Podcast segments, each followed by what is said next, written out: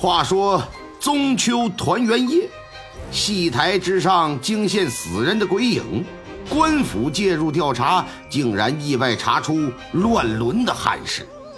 那么这件事是否与鬼影有所关联呢？鬼影真人当初死于投河自尽，然而开棺验尸却又惊奇的发现，这又是怎么回事？随着案件的深入调查。血案是接二连三的发生，凶手究竟又是谁？又为何要杀人呢？当凶手被捕归案之后，一桩骇人听闻的家族丑事也随之浮出水面。请您接着收听《八零连环杀人案》。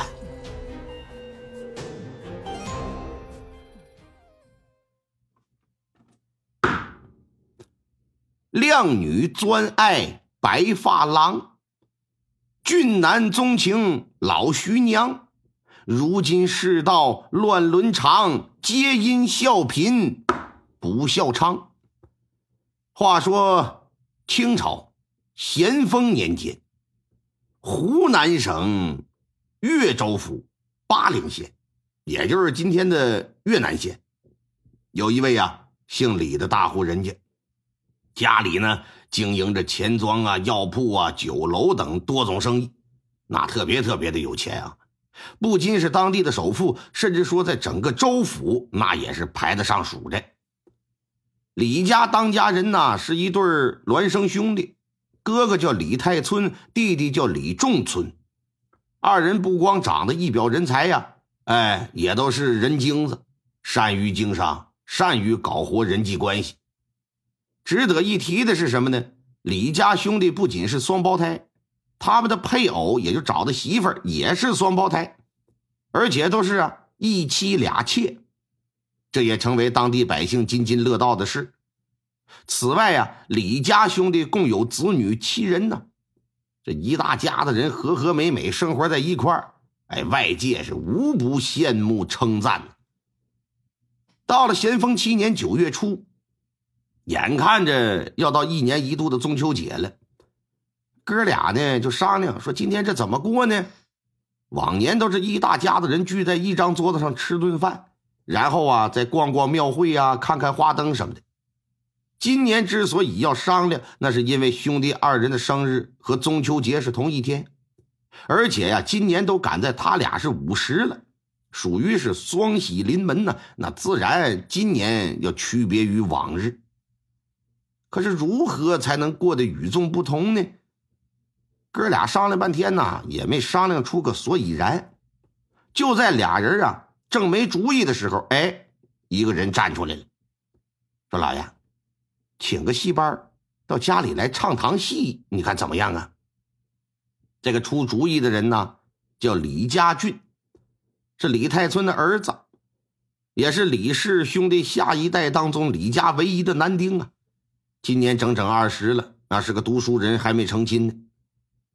一听他的这个主意，李太村、李仲村的哥俩眼前一亮，觉得唱堂会的主意还不错，这就决定把整个岳州府最好的花鼓戏戏班子请到家里来演出来，既是给哥俩祝寿，也算是给全府上下呀平添一份热闹。岳州府最好的花鼓戏的戏班叫长春社。价钱剧目谈拢之后，在中秋节这一天呢，班社上下早早就到了李家进行搭台做准备。家里能搭建一个戏台，也足以见得啊，这宅院那该有多深多广啊！到了下午了，这演员们开始化妆吧，扮戏服啊，做着戏前的最后准备。李家十几口子人在傍晚时分呢，就欢坐一席呀。后厨呢也没闲着，张罗了一大桌的好饭好菜，一家人一边为着老爷庆生，一边是欢度佳节。酒足饭饱之后，全家人连同下人们五六十号子，这就到了戏台所在的东跨院。前两排好位置啊，都被主家十几口人给占了。不过也有例外啊，那就是府中的管家葛兆兴一家三口排在第二排。啊，占据了三个位置。葛兆兴作为大管家，那来看戏自然没啥可说的。但是让他的娘子潘荷花和女儿葛仙儿过来，这个则是李太村的主意。因为葛管家在未成家之前呢，就搁李府了，几十年如一日啊。李太村早就把他当成自家人。另外呢，这个潘荷花和那个葛仙儿偶尔啊，哎，也来家里帮忙做做事儿。今天又是中秋节，觉得这一家子人过来啊，凑凑热闹，这不挺好吗？一开始这个提议呢，管家是婉言谢绝的，可是架不住老爷的坚持，只好让人。那就把那母女二人呢，就都叫到府上来。所有人啊，呃，坐好各自的位置之后，就等着好戏开演。到了晚上七点整，灯火通明啊，东华院开始正式开唱。今天晚上啊，表演的全部都是传统曲目。开场呢是刘海砍桥，之后分别是什么天仙配呀、大悲堂洗澡啊、什么恩夫啊、什么这个那个的，都是数得上数的啊。戏台上唱的热闹，戏台下看的认真，现场啊时不时就会有掌声和叫好的声音。但是在唱到绣荷包的时候，演员正搁那卖力表演呢，突然一个书生模样的年轻男子就上了台了。只见他呀上场口，奔着那个地方就直接而去了，双眼始终看着台下，脸色惨白呀。嘴角挂着冷笑，双眼之中竟然泛着那种令人毛骨悚然的寒光。也不知道是谁呀，在台底下喊了一声“鬼呀”，观众席上一下就乱作一团了，五六十号人惊慌失措呀，争先恐后的朝着院门的方向就跑。能跑的还好，甚至说有的直接咯喽一声就吓昏过去。比如说李太村的夫人赵氏吧，这赶忙啊叫住两个丫鬟，说：“赶紧的，背着夫人赶紧离开东花园。”也就短短一分钟的功夫吧，原本热闹非凡的东花园一下就冷清下来。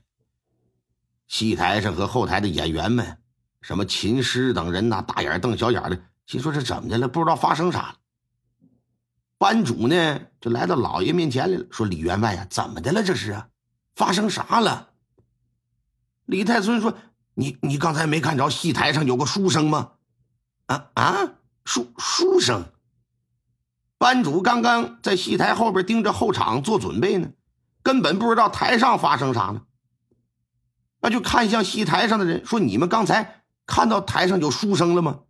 演员们呢，则是纷纷摇头，表示没有看见。”